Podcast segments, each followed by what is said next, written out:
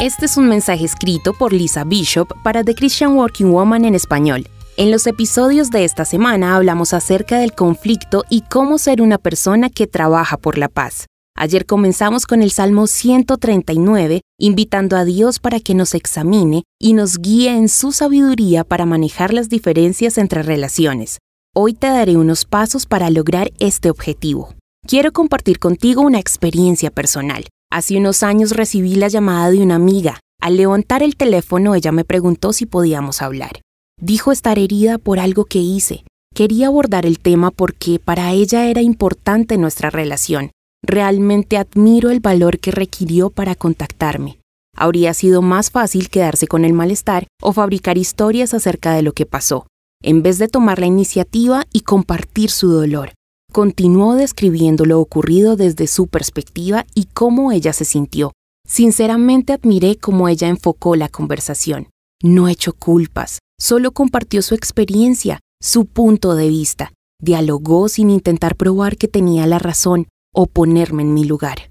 La Biblia dice en Efesios 4:15, en cambio, hablaremos la verdad con amor y así creceremos en todo sentido hasta parecernos más y más a Cristo, quien es la cabeza de su cuerpo, la Iglesia. Una señal de madurez cristiana es la habilidad de compartir verdades difíciles de manera amorosa. Mi amiga hizo esto y el resultado fue una conversación fructífera. Su actitud fue de una gran humildad.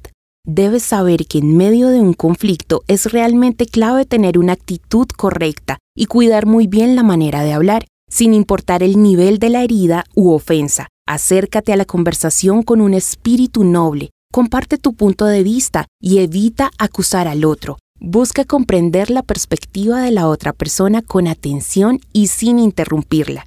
Si tú eres la persona herida, brinda gracia y misericordia. Si causaste dolor, admítelo. Ofrece disculpas y pide perdón con sinceridad. Busca finalizar el impasse y envía tu ego a la silla posterior.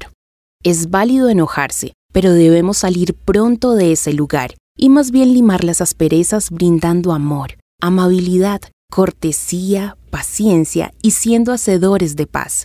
¿En qué áreas puedes derribar barreras y construir paz? ¿A quién puedes llamar para confrontar el conflicto y buscar activamente la reconciliación? Ha sido un placer estar contigo. Asegúrate de acompañarme mañana mientras buscamos sabiduría para nuestras vidas.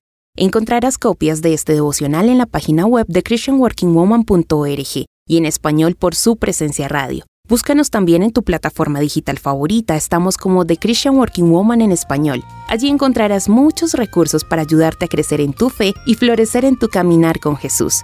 Gracias por escucharnos, les habló Mónica Mateus.